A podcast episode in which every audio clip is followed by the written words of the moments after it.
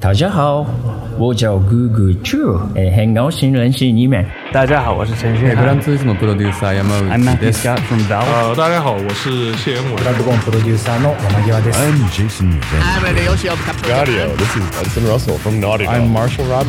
Jaleo 的听众，大家好，我是索尼电脑娱乐的负责人天天五人。Hi, I'm Yusuf from the Xbox team at Microsoft, and you're listening to Jadio. 追根溯源，挖掘游戏文化，深入浅出探索业界秘闻，聊游戏也能长知识。欢迎收听机核网加迪 Pro。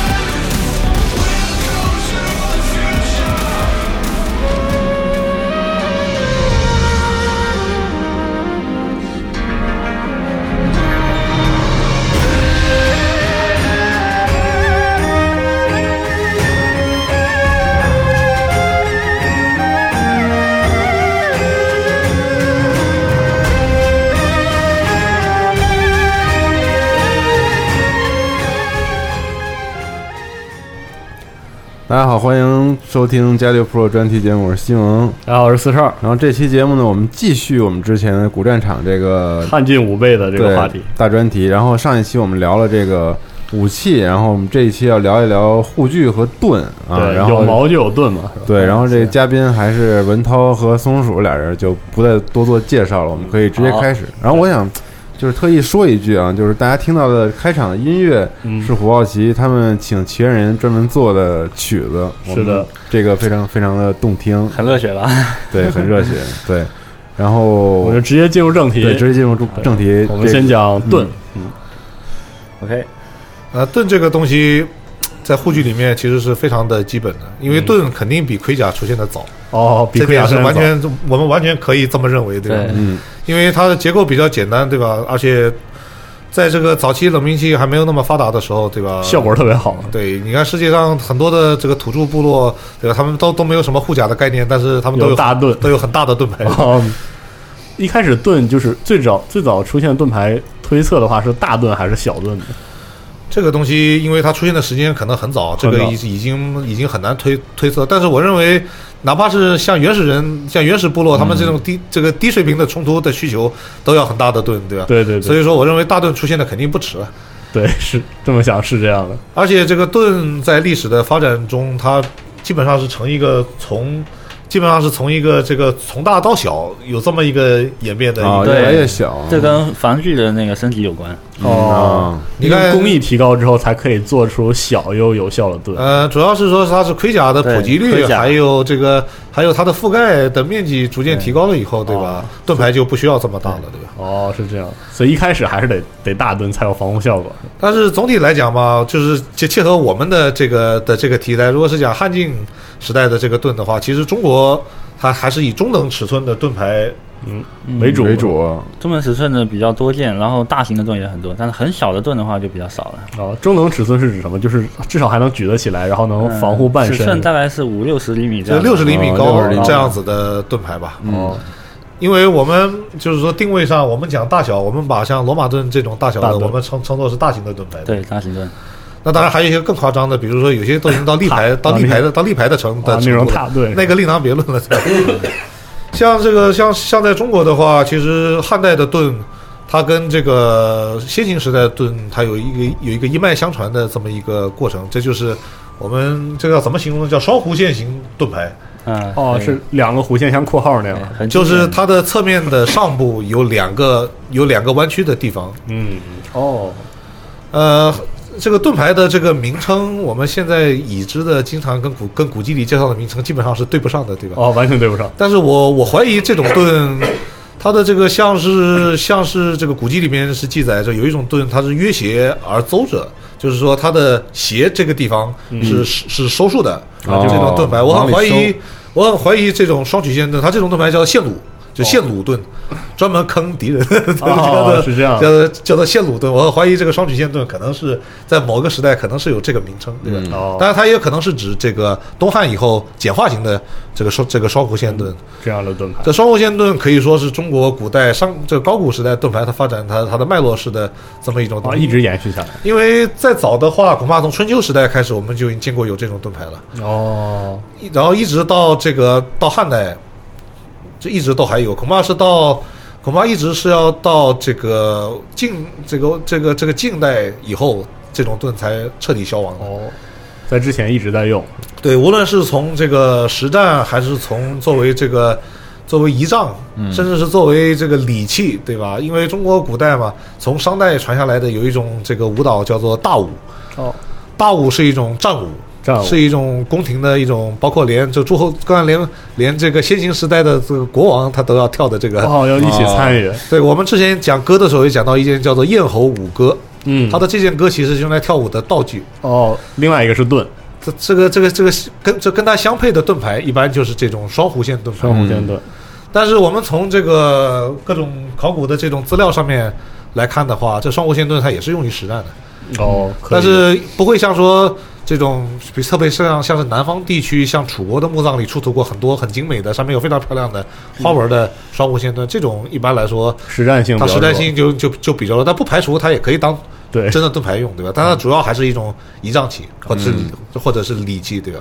汉晋时期那个时候已经有铁器了，但是那个时候盾是什么样？是铁盾吗？还是木盾为主？呃，我们中国对吧？中国没有我们中国的这个的的这个造器有个很大的特点，就是漆器。哦，都是漆器漆这个东西用在护甲上，也用在盾牌上。哦，所以它是类似木质漆盾这样。呃，这个东西它，这个东西它比较复杂，哦对吧？因为漆可以在很多种不同的材质的的底上嘛，对比如说像皮革，啊，对，皮盾。这是皮胎漆盾，嗯木胎漆盾，哦，甚至是木这个这个木这个木底蒙皮，然后再修漆的这再修种盾牌，漆哦它也是有的对吧？哦因为因为漆这个东西可以增加这个盾面的光滑度嘛，嗯，哦，它它其实是靠这种光滑程度来划开这个利刃。嗯，它是光滑的程度跟盾面本身的弧形的弧线造型、哦这些东西它相配合，就是说应该是对远程的这种，哦，远程的投掷物防御力更好。对，是的，它会有一定的耐磨性吧？哦，还有耐磨性，而且也比较美观，对吧？所以其实并不存在铁盾这种东西。呃，这个也不能这么讲，像这个我们在这个东汉时候的画像石，嗯，上面它就有有一个造型，一个盾牌，但最关键的是它旁边有两个字“铁盾”。就写明了。但是我们看的这个，因为这个你也知道，汉化的造型还是比较简约，还还是比较概念的。对对对，很概念。对，我们分析它的造型，觉得它可能是有用铁质镶边的哦，铁质镶边盾。的这种盾牌，这种盾牌也也很少见。这考古发现，我好像还没有听说过有发现过这种盾牌的实物，对吧？啊，主要是皮盾是吧？而且中国还有一种盾，还有一种盾类的武器叫做钩香。哦，还不一样是吗？呃，钩香这个的造型，你有这个不知道？你这个这个需要形容一。下。它的这个它它的造型实际上是一根上下都有铁钩，哦然后中间有一个小型的一个的的一个盾牌。这个小盾牌经常都是纯都是纯铁制的。哦，纯铁啊，它有点类似是什么？是属于反制兵器的一种武器吗？对，就像是印度有有一种上下有两个羚羊角的那种盾牌，对吧？哦，这个见过。它这个是个，它这个从大从大概念上来说，也是跟它比较类似的一种武器吧。从汉化上来看，钩枪这种武器是汉代街头斗殴非常常用的。哦，它是这种斗殴式用的武器它便于携带嘛，啊，比较小，然后对戴在左臂上，是吧？是这样的。呃它它直接对大兵在手上。对它对大规模的这个，特别是战阵上面的交战，应该没有什么太大的作用。特别是在中国这种这个公武武术无安奸奴，对啊，对啊 明白的的的的这种环境底下，它这个真心没什么用。但是斗殴、街头斗殴啊，这个它这个作用就是挡开利刃，然后把它勾住锁还有一个很特别的、很针对性的功能，就是它专门它可以特别的用来勾戟，哦因为戟有一个横支的，特别容易勾住。啊，要直接防住戟的这个对劈砍，然后勾住。对，它也是属于用短兵对抗长兵的一种方式。一个很好用的副手工具型的。哦，那说回到盾的话，就是在汉代列装的时候，就是中型盾牌和大型盾都有吗？还是中型盾为主？呃，重型盾比较多见，但是我们古籍的记载里，它有一它有它它它有一种大盾叫它叫做无魁，无魁，无这个无魁的话，这个当时人认为它是无地的，这个比如像是这个这个魁首，哦，这个像来使用的，当然有一个清代有一个清代的人不同意这个说法，但是我们从这个更古的解释嘛，你也知道，到清代的时候连几是啥样，这个对对对我是这个我们都我们都不知道了，对吧？这个吴奎的话，他就是他就是说盾大而平者叫吴奎，哦，大平盾这个所以说我们在游戏里面对吧，给吴国的单位哦，这个这个这个设置了大型的盾牌对吧？哦，都吴国是用大盾的。对，我正好有一个问题。平板盾，有个问题就是在虎豹骑里衍生出来了，就是骑兵用盾嘛，我一直很好奇这一点，这个骑兵这个肯定也是用盾的，也是用盾的，是吧对？他就使用也是在汉代时候就使用这种普遍的中型盾吗？还是那个时候就用小盾？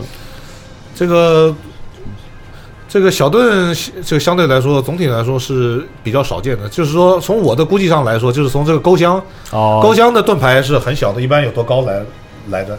钩箱它20防御面积只有保护你的手而已，就这么小。哦，很小，类似护手一样。对对对，从早期，比如说像樊哙啊，他的故事，他不是鸿门宴的时候，他把一个盾这个这个绑头上就冲进，哦，对对对来来当做一个罐嘛。对，到后面专门出现了一种罐，叫做樊哙罐，哦，就是就是模拟盾的，就是模拟他把盾绑在头上的时候那样。你想想，一个盾能绑头上，它能有多大呀？对。是是是，哦，我绑了一个六十厘米的东西在头上冲进去，这个恐怕比较不太现实，是这样。而且这种盾就是刚才说的那个护手武器，护手武器上的盾就是这种造型。所以说，我觉得有非常小的这种铁盾，就是作为一种格斗用的一种一种特化的一种盾牌，哦也是有可能能够存在的。但是现在没有什么根据，哦，但我只是说是估计可能会有这种东西。所以汉代时候，我们的骑兵就是持单手盾，然后使用矛，是呃差不多是这样的这个汉代的骑的骑兵其实使用的最多的还是这个这个呃弓箭，还是弓箭啊，是骑射是吧？对骑射比较多。然后呢，能够冲阵的骑兵应该叫做突骑，哦，叫做突叫做叫做突骑。突骑的话，它经常是是持戟啊。哦，持戟像很多著名的汉初的名将，比如说像项羽自己就持戟，就就持戟这个突阵的的这个记载啊。像这个刘邦这边的的这个的的有一些名将，他也有这个持戟冲阵的哦，的这个。直到近代的历史记载里面，他的这个作为禁作为禁兵的骑兵，就是冠军是叫冠军校尉。这个这个下属的骑兵仍然是用依然是用马戟，依然用马戟这种东西。哦对，因为这个戟它有横支嘛，哦它可以勾挂，哦，所以更适合马上使这。个这个可以挑歌，因为我个人是认为，在没有马灯的情况下，你你挺枪冲刺是一个蛮要技巧的事情。是的，是的，你不太小心的话，你就被你的枪的 对的的弄到地下去了，对吧？是这样。像戟的话，它可以勾，它可以勾挂拖带，对吧？然后就更容易使用。而且它也可以，它也可以劈砍，因为哦戟是一种多功能武器，它也可以劈砍。那那汉代对马装马灯不是没有确定是否列装是吧？呃，现在就跟上一期节目我们有谈过的一样，能够确定的马这个这个这个真正的马灯，这个骑乘的时候使用的马灯开始普及，这个是要到这要到东晋十六国或者是南北朝以后了。所以就还不好说这个其他的方面跟骑兵有关的东西。对，这个这个这个骑兵通常来说，他是穿着一些，他是带一个这个这这个这个，但盾牌不可能说比这个步兵一般的步兵更大了。是，他这个通常来说穿一些比较轻质的的的一些护具了。然后汉代的骑兵大部分时间都还是这样子的。所以我挺我比较好奇，就是虎豹骑里对那个盾盾的防御性能是怎么处理的？盾的防御性能的话，目前我们把它作为一个独立的一个防御工具嘛，它是嗯独立于铠甲之外的。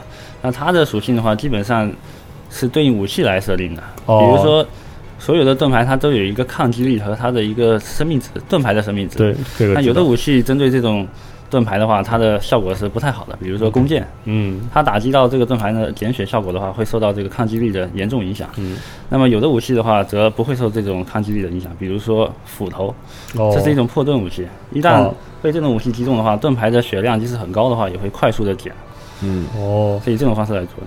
就是说，如果你看到一个持斧的人，你还是用盾牌一位格挡的话，到时候你很快你很快就会就会失去明白它了，对吧？在在这个游戏里，盾牌有很多种类吗？是怎么对，设计？很多种，因为我们发现，呃，但我们原来是以为哈，汉代的盾牌的持握方式只有一种，就是呃竖把的，叫做就是拎起来这种方式。但后来发现，我们发现有一些有弧面的盾牌，这种盾牌的话，它像一个叶叶片一样的形状，我不知道这个应该怎么称呼。它中间的结构，那个弧面刚好可以容下你的一个小臂，哦，它是然后上面有四个，四个固定点，这个固定点哦。就是很明显就是固定两根带子用的。那么它这种盾牌的话，既可以手持，又可以挂在你的手臂上，哦。这样子的话就非常适合骑兵使用。哦。这个主要是从这个四川地区汉代墓葬里面发现的的的俑，特别是东汉以后的，因为当时这个社会的的的这个体系已经崩坏了，对吧？地方的豪族都有大量的部曲，哦所以说那个时候的汉墓里有大量的这种持持武器的部曲俑。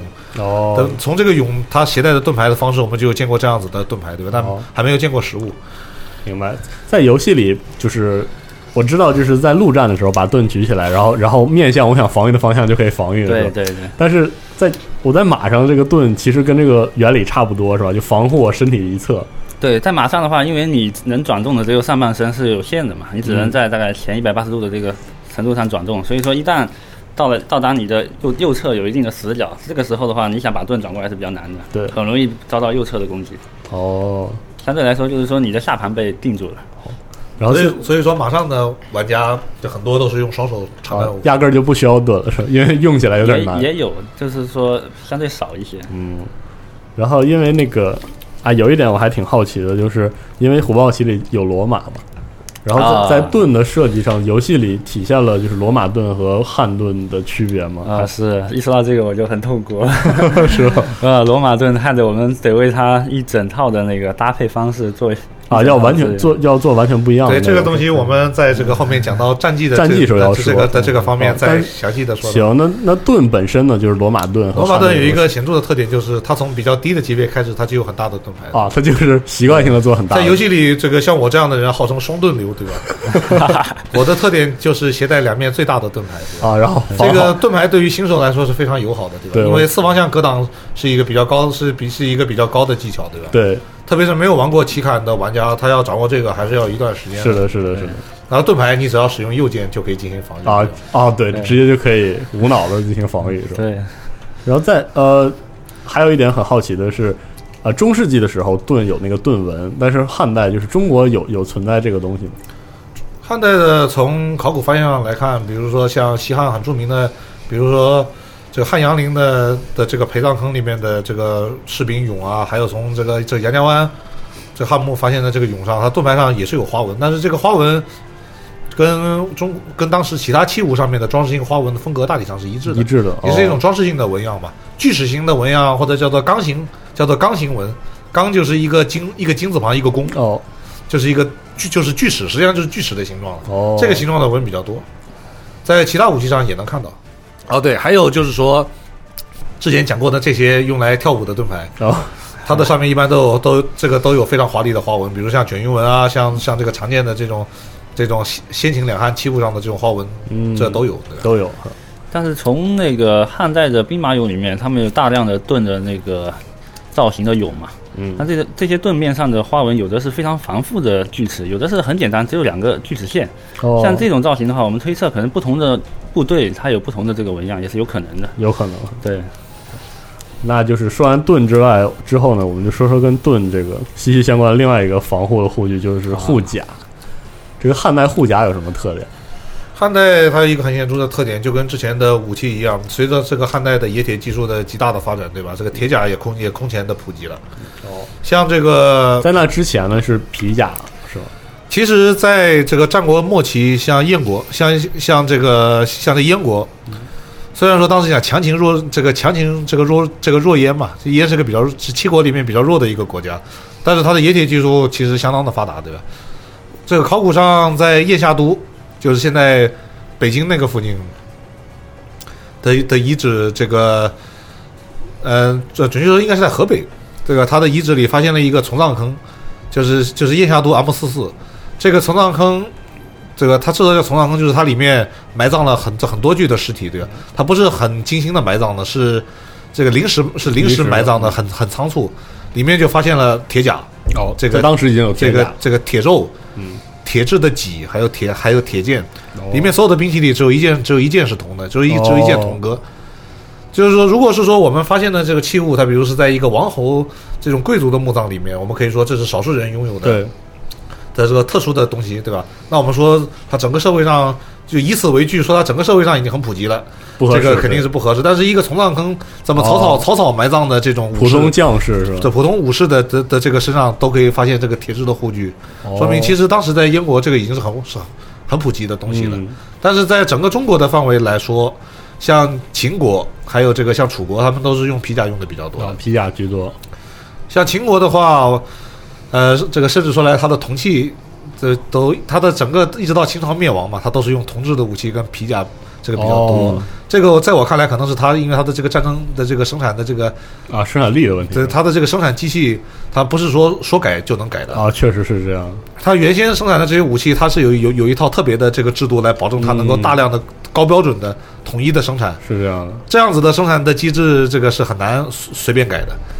但是到秦朝灭亡以后就不一样了，特别是这个汉这个秦朝又收天下的兵甲嘛，哦，对，是又又削这个兵甲做这个什么做铜人嘛，对吧？嗯对对对，所以说民间的兵器它是可能是在当时是比较匮乏的。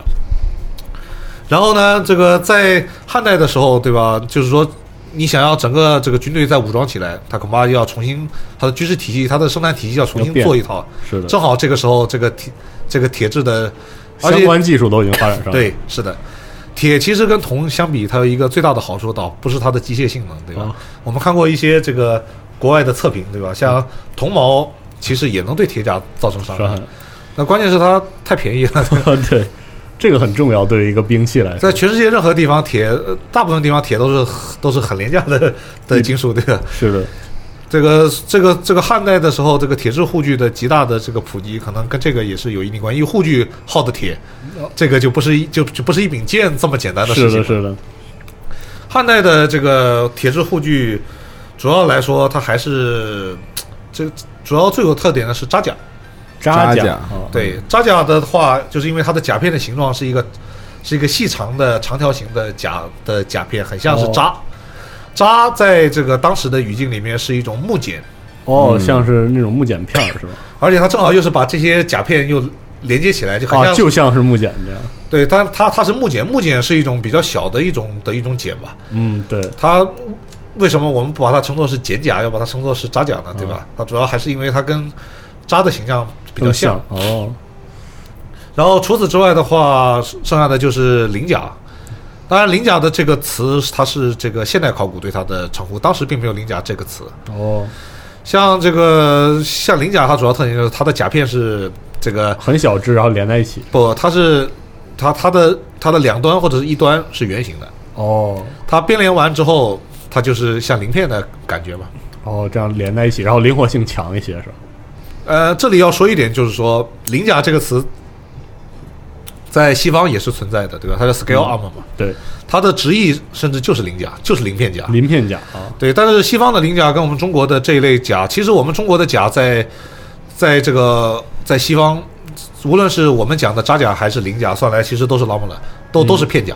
都是哦片甲。这两个之间有个最大的区别，就是真正的这个西方的鳞甲，它是把甲片缀在一个底、一个皮质或者布质的一个底上，哦，而中国的这些甲片，它是靠甲片本身把它互相连接是吧？对把它互相把它互相连接的，最多是里面需要一个衬。哦，但是像西方的这个鳞甲，它没有这个底，它的甲片本身，它这个甲本身就不能成立了。哦，明白。在汉代的时候，护甲是全身防护吗？还是说只是重点防护这个上半身？它的防护，它肯定是有一个从这个从少这防护面积少到多的一个过程。对，但是从这个汉初的这个墓葬，汉代前期的墓葬里面来看，这个普通的士兵就是一个背心型的。啊，就护住最重要的这部分？嗯，对，因为这个人他主要的这个的要的要害，容易被伤到的，应该差不多都是在在躯干这个部分在胸腹这躯干个。比较呃重要，因为它受创以后的话，伤害力非常大。虽然像头这样，虽然说你被你被一击，对吧，也会怎么样，但是头毕竟不不太容易被命中。啊头比较容易呃哦闪躲，啊，我们现在说的这个护甲，包括铁质头盔嘛？汉代的时候，就是也有铁质头盔。对对对，，铁头盔也是非常多的。但是这里要补充一点，就是说还是讲到前面讲的这个武库的这个级部，对吧？里面的头盔的数量只有甲的数量的一半。哦，所以并不是很通用的一种东西。怎么我们可以知道，当时大部分的武装能够就是说国家倾全力能够武装的所有的武装人员里面，大部分人是没有皮甲的。哦，有皮甲的这的这些人里面，大概有一半是皮甲，哦，铁然后呢甲更少，，所有披甲的人里面大概有一半有头盔戴。哦，是最少。越来越少。那腿甲和臂甲在汉代出现了吗？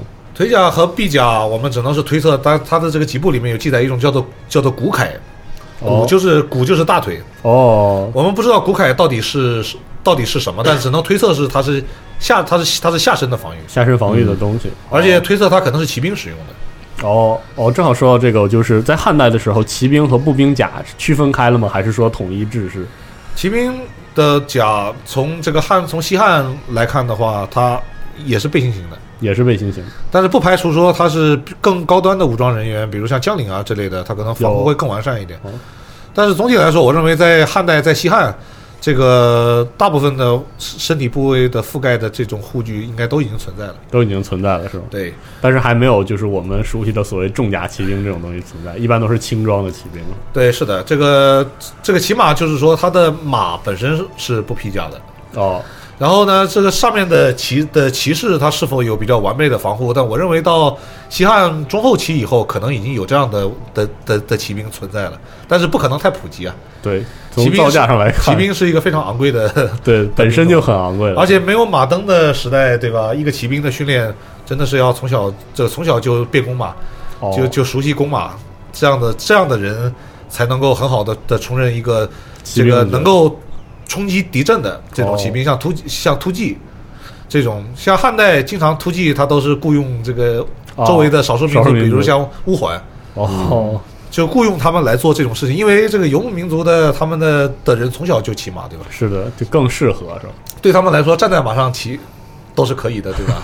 对，是的，你像是这个雇佣这个不是就是像招募这个骑叫骑士嘛？汉代的时候，其实我们中国就是把这个叫做骑士。这个骑士哦，我们后来把西方的这个词 knight 翻译成骑士，其实也是个套译，对吧？这两个之间并不是特别准确，对吧？哦，明白。骑士这个词其实是汉代当时一种常备的一种征召的一种骑兵，哦，一般也是从边地的的这个郡县里面征召，因为这些地方的人对马比较熟悉。明白。然后啊，说这么多的话，我们能不能说一说，就是结合这个虎豹骑游戏，说说您在这个设计盔甲的外形的上的时候，有有没有什么问题？它就是实际上护甲到底是什么样子，和我们印象中的那种护甲 有什么区别？那我先讲一讲这个造型，这个它有它它有一点就是说有一点很大的局限。汉代整个汉代，我们所有现在可以复原的的铠甲，全部都是西汉出出土的哦。西汉东汉和三国时代没有发现过完整到可以复原的盔甲。盔甲然后呢，这个汉代可这个发现的这个可足够复原的盔甲，到现在为止已经复原的大概不超过十套，哦。哦，其中还有一些是形制比较一致的。哦所以说，我们经常这个设计造型需要自己根据这个零零碎的甲片的形状，去复原。对自己去呃自己去想象一个完整的盔甲是什么样的，对对。吧？啊，所以就是虎豹骑整体的画面风格就是对比度有点低，那种就是偏灰灰色调、很朴实的那种盔甲设计，是吧？呃，就是鲜艳度会低一点，饱和度会低一点，但对比度还可以。对主要是是有一种呃单一材质产生的一些对比度。哦当时我们做早期造型设定的时候，因为考证资料还不够完善，那时候团队也不够，人也不够多嘛。然后我们当时找了各种各样，甚至其他文明的材料进行补充。那个时候，因为要分出魏蜀吴三条线，嗯然后基本上所有西汉的和东汉的一些资料，甚甚至后面魏晋的时期的一些资料，都被魏国线给吃掉了。哦当时其他的甚至东西不够，还不够，魏国线一条还不够，然后到了蜀国，还有蜀国基本上吃掉了楚国那边皮甲的所有的资料。资，料，然后到吴国就很尴尬了，就吴国就没有因为你会发现吴国的资料实际上要不就是特别少，要不就是跟他们很类似，哦，这个时候不得不拿一些周边的，或者说是呃自己进行一些臆造，实际上是不是很准确的臆造，这样子的话是有一点失真的嘛。嗯但是后来因为呃考证的情况越来越多的话，有一定的改观。哦，这个我补充一点，就是说现在的这个这些盔甲的复原，基本上它也只是从考古上来说，它也只是复原了它的结构，对吧？嗯它的装饰普遍不好说什么样子是吧？没有没有什么人重视，对吧？对，所以说为了让这个游戏中的装备，因为这个东西大家也都可以理解我们又不能说为了让它看起来好看，就把它做成《三国无双》里面 那个那个样子，对朝它的那个取向不符合我们的核心价的价值，对吧？对，所以说我们就是说，参照中国历史上我们已知的其他的的的这个这个护的护甲上面的这个装饰方法，还有说是汉代盔甲以外的其他器物上的装饰方法的装饰纹样跟装饰方法来装饰我们游戏里的护具。哦，那正好这在这里，其实你能您能聊聊这个，就是虎豹骑到最后这个风格、外形、定位，在设计设计定位上是怎么定位的？这个实际上一开始呃很明确，魏国就是中央军嘛，哦当时占占领中央军主要的兵源场地，当时的装备基本上是跟汉帝国是一致的，然后有一定的发展。然后我们在呃南北朝、北朝的一些铠甲资料也相对比较丰富嘛，所以说我们这个东西主要是取自说这个汉代的时候，这个三国时代，像这个曹植他有一个先帝刺史铠、嗯。这个铠表嘛，这么一个哦。文章，它里面已经提到了明光铠，哦还有环所铠，哎，明光铠，对吧？就是说，但是我们不知道三国时代的明光铠到底是什么样的，但我们只能拿最近的时代去对。之后的时代来推测哦，它的造型，包括这个这个环所铠，这个我们这边、啊。这边也有一件，魏国啊也、是。这也有一件，当然不能搞太多，这个不是我们中国的很、很有特征的东西，对吧？不是主流哦是的，但是他既然已经写到了，那说明这个东西确实是有，而且通过丝绸之路有个别的这种有一定数量的这种环所铠作为这个作为珍作为珍奇这义务对对。这珍奇异物传进来，我觉得也没什么奇怪的。对对，所以说我们把它安排在了禁卫兵这样的一个身份。身份里。哦，对，在游戏里普遍的，比如说单位的护甲，在当时是怎么设计的？就是哦除了找找资料之外，当时除了找资料，还有一个定义就是必须要把这个三个国家的铠甲防御风格给区分开来。哦，也就是说，如果说一旦魏国占了铠甲的主流，就是铁甲嘛，铠甲的称之为铁甲。那其他的甲的话，那么比如说楚国那一带的、荆州那一带的话，肯定以皮甲为主。皮甲那么吴国的话，它相对来说水军比较多，那它是轻装，哦那更多的话是少量的，呃，布布甲，就是布衣混合一些皮或者铁的一些部件，是这这样子搭配样设计对，所以现在玩家是讲这个吴国先都是基佬，对吧？哦，因为这里面漏的比较多，因为有一些这个还是挺暴露的。当然，以后我们出欧洲这边的还有更暴露的。更暴露 的。现在就是那这样的话，平衡性当时有没有考虑？有有有，这个为了做这个平衡性，我们当时但是又不想太过玄幻嘛，然后当时专门做了一个铠甲测试，然后也是从我们能够所得到的渠道里面了解了一下，然后买到了当时能够买到的尽量多的靠谱的铠甲，包括一些香槟皮甲啊，然后锁子甲啊，包括一些扎甲、焊扎甲，然后做的那个测试，当时也是非常有自信的。哇，我买了这么多武器，还有这么专业的铠甲做测试，肯定没问题的。结果测试出来的结果发现，呃，布甲防御力实在实在太高了。哦，因为当时我们想定一种能够能够跟皮甲和铠呃铠甲能够呃抗衡的这种布甲，这个在我们意义中应该是一种很厚的，对像一种布板型的这种东西。后来就想到了什么样的布特别厚、特别结实，那只有千层底了。千层底这种材料。当它达到超过一厘米厚的时候，哇，那个防御力堪称一绝。堪称一绝，是吧？对对对，但是它对切割的防御力确实是最差的。哦，所以在游戏里是这样设计的。对，也是这样设计的。对穿刺防御力特别好。其实我们本来是希望它能被刺穿的，但是确实射不穿它。嗯，哦，就是就是在实际上试验的时候因为，它的厚度厚度是其他铠甲没办法比拟的。哦，主要是胜在厚度。对对对，但是铁甲同样，比如说铁甲，它只需要大概零点八毫米这样的厚度相叠，这样的扎甲，它的防御力就已经相当可观了。嗯，哦所以说它在厚度上面可以使用的更薄嘛，这样子的哦活动性肯定好得多。对，那皮甲这一块的话，我们当时测了以后发现，哦，单层皮甲的防御力实在是不行，嗯，真的是太差了。但是后来结合着国外做的一些设计，或者说是测试来看，皮甲一旦它形成一定的厚度，或者说是叠压以后，产生防御也是非常好。这个东西的它的一个限制条件也是说，现在市面上没有说按照中国古代的方法，制造的甲，这个制这这个制造的皮甲。对从这个文献记载上面来看的话，这个皮甲。就是说，我们之前一直有一个说法嘛，就是说，所谓汉代的时候，铁这冶铁技术大发展，铁甲就取代皮甲了。实际上没有我我我并不认为是这样子，哦因为皮甲一直使用到近代，对吧？对，它它它永远都是一个跟铁跟铁甲并存的一个的的的一个，它的定位当然是有差别的，但是但是皮甲的防御力并不一定会会很差，对吧？嗯，是的，特别是像这个像按我们古代记载里面，它这个皮甲是用多层的这个薄的生皮嘛，嗯，然后然后合成，可能有用重物把它进再进行压制，对吧？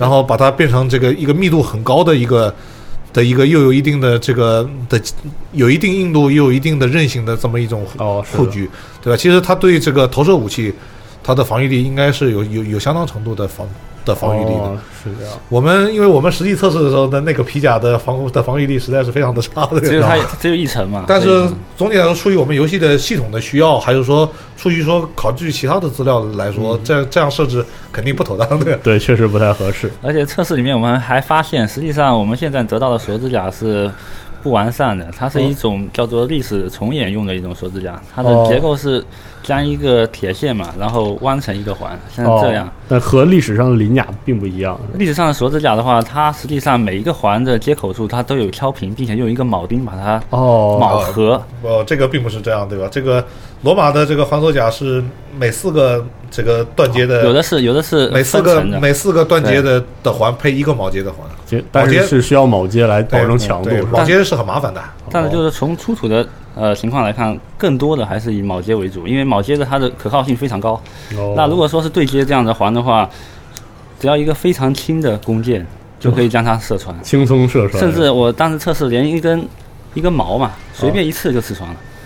所以说是基本上没有什么防御力。但是它就算是这样的的锁子的环锁铠，对吧？它的防切割的能力还是很哦，对，防切割是很不错的。哦，所以在游戏里就直接体现为对各式各样就是造成伤害类型的防护性不一对样。对对对，哦，当然，这个东西主要是说我们的游戏制作并不是说从是为了科研嘛，嗯，是吧？我们主要是为了在营在游戏里形成一套玩家比较容易理解的这么一种体系。体系对因为人的伤害模型其实是非常非常复杂的，对就是是知道这个防弹哥对吧？对对好，吧。还有最近很有名的射了自己两箭还没射死的 的的这个毛子对吧？对对对，对，是所以说，为了就就是说，为了在游戏里形成一套这容易操作、容易实现、玩家容易理解的机制，所以说我们我们就把这实际上的防护抽象化为了现在的这种这样的一个模式的规则。。对，那反反过来就是，当时同期古罗马的护甲是怎么设计的？最后怎么得到的？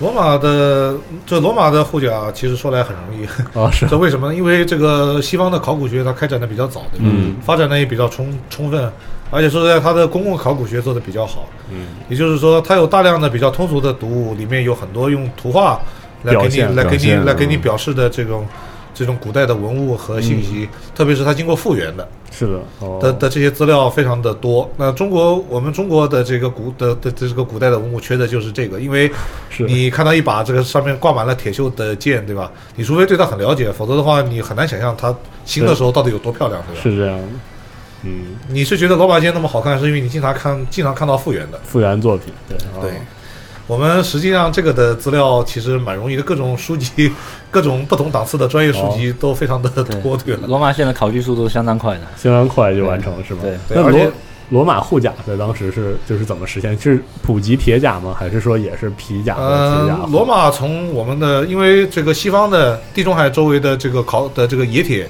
嗯比我们也早很多，对，然后它的这个铁甲的这个的的这个普及的时间就比我们要要早很多了。从我们现在已知的情况上来看的话，罗马人是用铁甲比较多。嗯他早期的话是用，他早期的话，其实，在共和国时代早期，他的护具也比较简单。嗯，这个，比比如说，大部分的这种青年兵就是胸口一就是胸口一块铜板，啊，这样 但是够用了吗？但是这种起码比你没有这样稍微好一稍微好一点吧。是这样换我们中国这叫护心镜啊，就是就是盾牌太发达了。就是挂个护心镜，而且他们都是普及到大型的盾牌啊，哦这的盾牌足以覆盖你的整个身体。哦，他们的盾牌是是包铁吗？还是说铁制盾？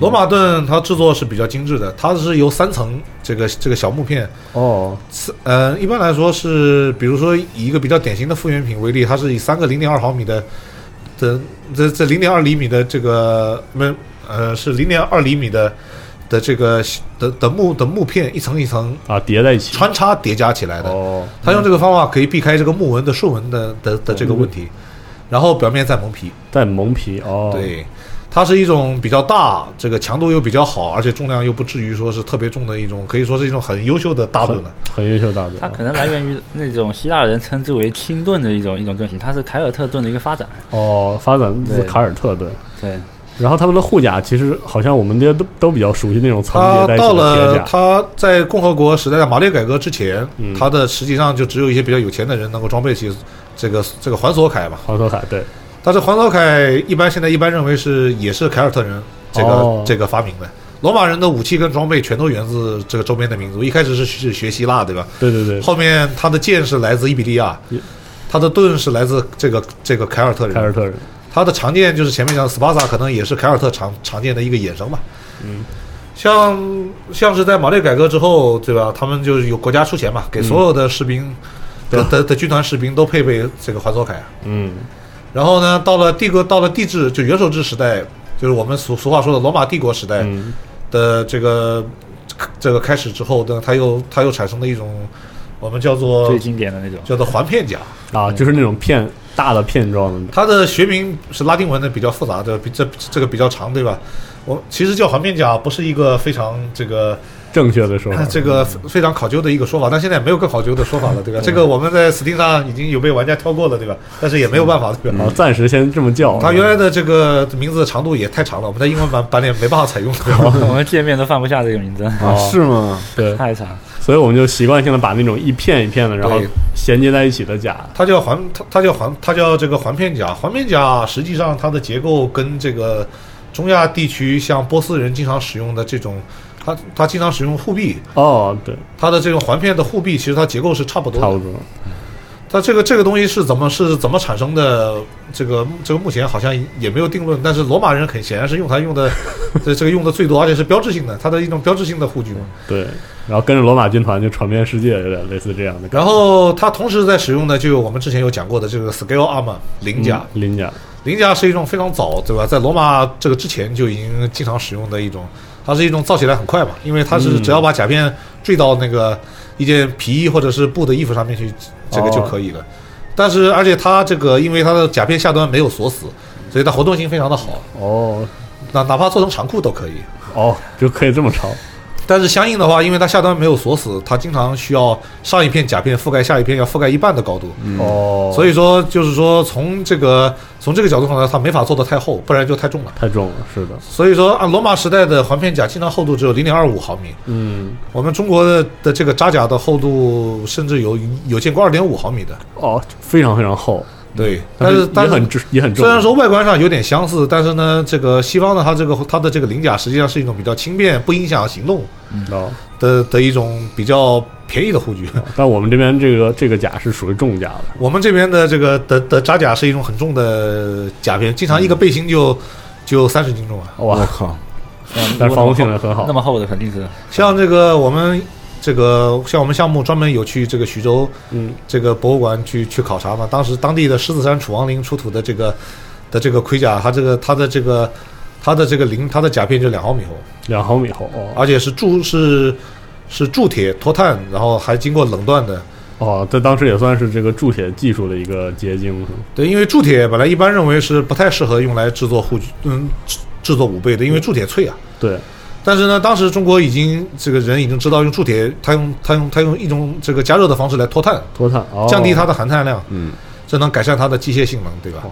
然后它还它还经过它还经过冷锻，当然这种这种技术仅此一例，我没有见过其他的是，用这个冷锻。但是这是汉晋时期的出现的，对，但是它的这它的这个甲就很重，一个背心好像就有三十斤重。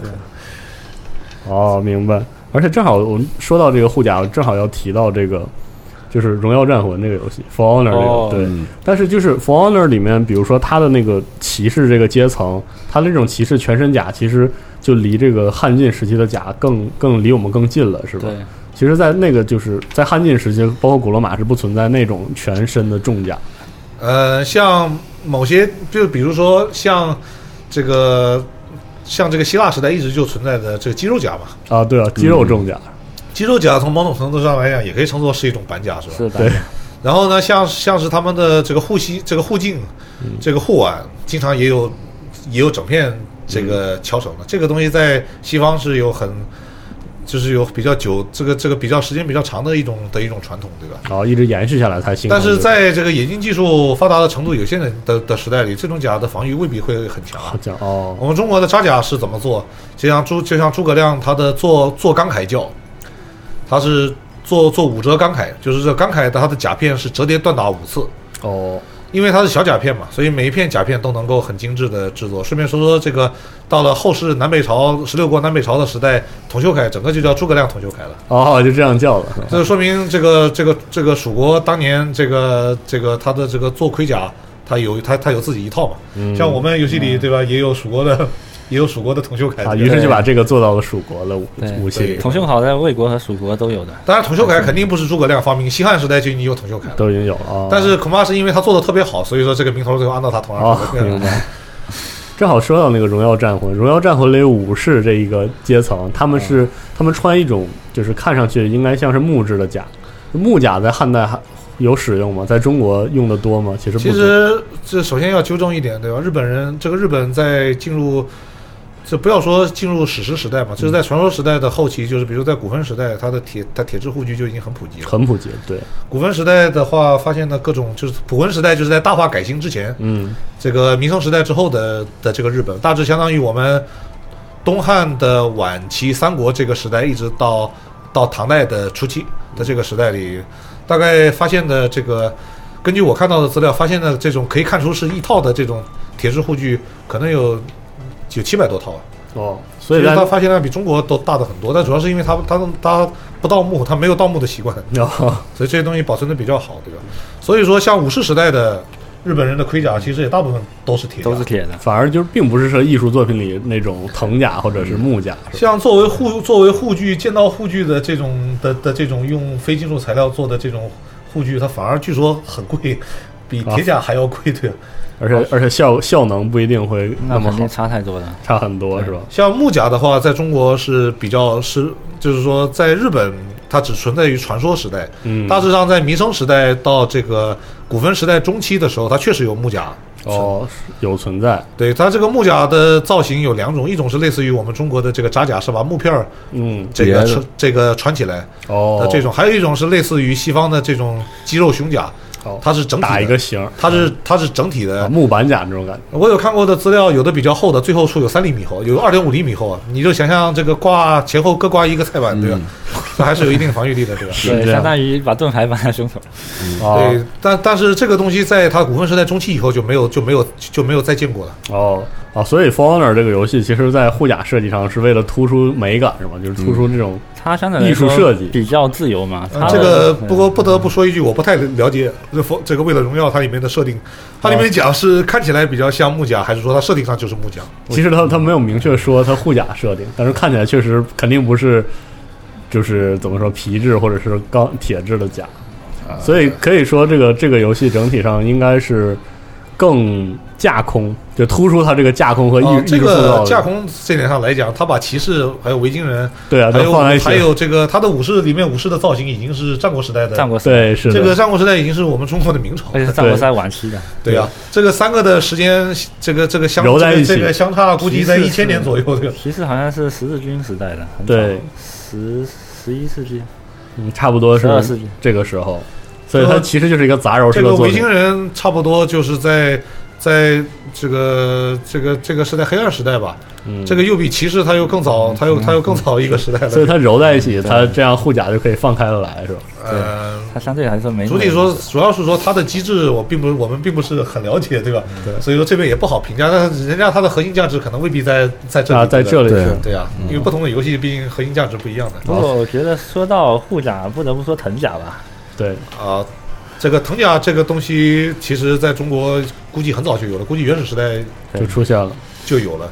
这个虽然说这个《三国演义》《三国志》里并没有提到什么火烧藤甲兵啊这一类的、的的事情，但是我是认为是西南地区的这个少数民族是用藤甲应该是它是会有使用这一类的护具的。嗯，现在我们对于藤甲的了解，其实主要是来自于台湾的这个的的的这个的原住民，哦，他们有这样的技法。他们直到二十世纪还在使用、还在使用藤甲还在使用这个藤制的护具。哦但总体来说，这种护具因为它它比较重吧，哦，对，因为是藤制的，是吧？对，它可能用来做盾牌这种，它它它更对它它它更有价值。我们原来以为藤制的东西会轻一些，后来买了一个真正的漳州那边产的一个标准的藤盾，嗯它可以承受大概它的盾面是凸起来的，像一个山包一样，哦、它的坚固程度可以承呃承受一个两百斤的人站在上面不会塌。嚯哦，是这样的一个藤盾，我本来以为会轻一点，结果拿起来哇，跟木盾一样重，就是非常非常沉，是吧？对，也挺沉的。哦，那那最后虎豹骑里蜀国势力设计藤甲这种东西进去了吗？现在目前现在目前并没有出现，因因为也没有史料支持，是吧？因为我们在计划中可能还有南蛮这样的一个、哦这样的这样这样的一个势力，对吧？就设计给他们他可能会可能会出现这一类的的护具，对吧？但是有藤牌，哦，但是已经有藤盾已经有牌，藤牌，对，按照我们的伤害体系，这种应该是视作是一种特殊的布防这种类型的。嗯，算是纤维防具的一种吧。嗯，哦，明白。哎，那正好正好说到这里，我们可以聊聊这个冷兵器时代作战方式啊和这个武武备设计之间有什么关系？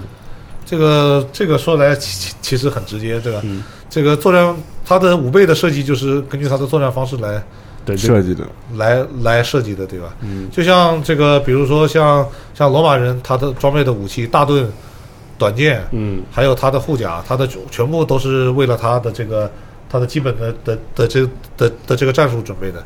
在他的这个战术空间里面，他用长剑就就是不方便，对，因为虽然说虎豹骑里面这个这个 凯队友并 不会去学，这个并没有近战砍队友，对吧？但是这个在现实里面，这肯定是是肯定是不能。完全施展得开，是吧？但是相但是相对来说，比如像罗马人的这个宿敌嘛，比如说像高卢人，对吧？他们就就就是讲究这个非常狂野的冲锋，对吧？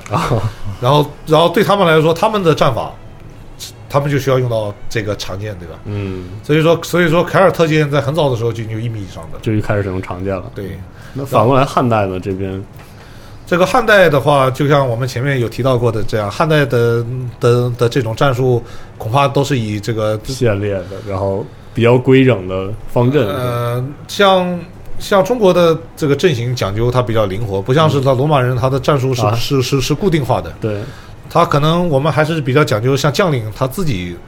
这个这个制定阵型跟战术，它的可能自由度会比较大一点，哦。而且会中我们中国的兵法，像《孙子兵法》里很早就知道这个你你的个你的战术，你的这个你的这个战术教条要根据地形啊，对，要变是吧？要天时地利人和这这这这些东西来变啊。罗马的它的它的这个战术就适合于它发源的这个、啊这个地区，的这个地区，对吧？随着它的地区逐渐扩大，它的原来的这套重步兵战术就就哦就变得不合适了。有这个问题，确实是。但是我们确实没有形成它这么一整套这么这么完整的的嗯这个、这个战术的教条，对吧？但是我们相对来说，我我我我们的兵法里讲的是因地制宜来解决这个问题，对对吧？是但是我个人是觉得，就是说中国相比较依重步兵嘛，嗯，所以说我们的军事体系里面大部分的的武器都是为步兵准备的。哦，确实是这样。这个这这个，所以说他的这个我们经常需要这个做到用步兵对抗别人的骑兵嘛。啊，是的，所以说，像这个，比如说诸葛亮这个做八卦阵，八卦阵很有可能就是就是一种车阵的形式。哦，用长长矛车阵，然后之后近代，比如像像马龙啊，他用这个偏阳车，嗯，他用车阵也击败过这个羌人，对吧？羌人有很强的的骑兵啊，这个叫叫凉州大马，对吧？对，这个这个呃再往后，像这个刘裕这个雀跃阵，啊，对，对他也是他他他他也是用车，对吧？我们更这更多的时候是靠这个东西来弥补这个我们步兵多骑兵少的这么一种现状的这么一种现状。然后呢，就是依托这种，要么就是依托有利的地形嘛，比如说像弩这种，像弩这种武器，对它很适合用于防守，嗯，特别是居高临临下，利用要塞啊这啊这些东西来进行防守，因为你甚至可以，你人数不够了，甚至可以一个人专门给弩上弦，另外一个射啊这个射得准的来射，对吧？对对。弓箭它就没有这种灵活度了，对吧？对。但是弓相对来说，弓箭它想射得快是可以射得非常快的，对吧？对，弓箭有速射技巧，但是你弩的这个的的射速是定死的，对，所以说你一定要有障碍物，对哦，它应该它一定要有攻势，无论是车阵还是说是一个是是一个风其他的随风水要塞帐城五堡，对吧？我们经我们的这个的作战经常是依托这些东西。嗯，这是我们的习惯在这里。你像你像少数民族，像当时的这个不是你像当时的游牧民族，比如像像像匈奴，他们就他们的作战就是另外一套东西的，嗯他们就讲究这个轻骑兵，用这个极高的的机动性的机动性，他可以随时在他想打在想打你的时候来打你，对吧？对，可以在你不备的时候打你，对吧？当时这个这个匈奴的这个的这个的这个单于，对吧？嗯，修了一个城，对吧？然后他然后他就死在里面了，这个确实是这样，这个要因地制宜。这个是这个汉代和匈奴汉朝和匈奴交战历史上这个征战的唯一一个匈奴的的这个的大王，对吧？对，他最后就死在城里，对吧？对这说明不这个合适是吧这不适应他的战术，但是变成适应这个汉军的战术的，对吧？对，因为这个像我们中原的军队，这个攻城守城都是都是有非常多的这个的这个经验的，对吧？像游牧民族他这个他就没有，对吧？所以说它武器设计也是都是跟这些东西息息相关的。嗯，而且说了就是 我们这两期说了这个剑和盾嘛，啊，然后它 有一个这个美术题材的这样一一点，就是就是虎豹骑，就正好说回到虎豹骑，就是虎豹骑对各种历史题材游戏中这些美术风格的定位啊，这些发展有什么借鉴？啊，这个确实，一开始我们很多人都是全面战争或者奇卡的玩家。嗯首先在呃审美上面就会偏向偏向于这种写实题材嘛。嗯然后我们之所以去选择这样的一个风格，也是因为目前国内市面上还没有这样的一种写实的人机战争游戏。然后选择这个题材的话，容易让人记住，然后或者说是有一个新颖的感觉。哦，还有就是说，从一个对吧，从一个这个新颖度的角的角角的角度上来说，中国有很多的历史啊，中国的历史非常多，我们号称有五千年的历史，那可能还更长一点，对吧？对，但是这个真真正的这个表现了历史的这种题材的东西非常非常的少，对吧？嗯，我觉得这个从中国人开始自己做游戏开始，这个可能扳着手指可以数的可以数得出来。嗯，其实早期还是有很多这个真的想做历史的游戏，比如说当年像这个什么，有一些虽然是奇幻的，像情商啊，对情商啊，是。比如说当时像这个像这个呃最早的这个官渡，对嗯对，对这个官渡是关渡傲视三国啊是中什么的。傲视三国这种类这种类型的，对吧？但是当时的这个美术它的设计的局限性太大了，嗯。你真的做了写实的，其实并不会很好看，对吧？对不太容易看出来，对吧？对也是也正是因为说我们现在这个游戏的这个视觉美术，还有还有相应的各种技术发展到了一个我们可以做这件事情的程度了。就可以把这些考证中带来的东西细节表细节现出来了对，做而且我们到游戏里，而且我们也看到奇坎，对吧？它里面的的装备的造型嗯都是、都是很写实的。对，都很素的那种。虽然它是一个奇，它是一个架空背景的一个，对它其实架空它其实是个奇幻游戏，但是但是相反，它的这个里面的造型，里面的各种武备的造型设计都很考究，哪怕是说奇幻，至于说《冰与火之歌》吧，嗯，对吧他他他在拍成这个电视剧的时候，他他反而尽可能去跟现实世界里面的这的这对的的的这些造型去找这些东西的造型来做参考的。对对，它是一个完全架空的一个奇幻的一个的一个设定，嗯对吧？嗯因为真，因为我们觉得真这种东西，对吧？它的它的这个对于美感其实对更重。对于人的的这个认知上的这个地位，我觉得是相对来说会更高，因为你无论怎么的虚构，无论怎么的幻想，对吧？你的用的所用的素材也照样是从嗯对对从从现实里面来的嗯，你不可能幻想出你没有见过的东西，对吧？嗯，对，就是我们正好就相当于用了两期，对，把这个汉晋武备给大家讲一下。嗯，先是先是进攻的武器，啊然后现在是这期是防御玩具对护甲和盾牌。嗯，对，然后并没有结束，因为光说了这些东西是什么什么样子，但是还差还没说怎么用。对怎么用，对对这个其实也是很关键的一点。我们这两期其实也偶尔也提了几句这些武器跟它的用法的关系，嗯然后我们下期再聊一聊真正意义上跟战绩相关的事情。嗯好的，好，那谢谢二位，咱们下期节目再见。好下期拜拜下期节目再见，再见。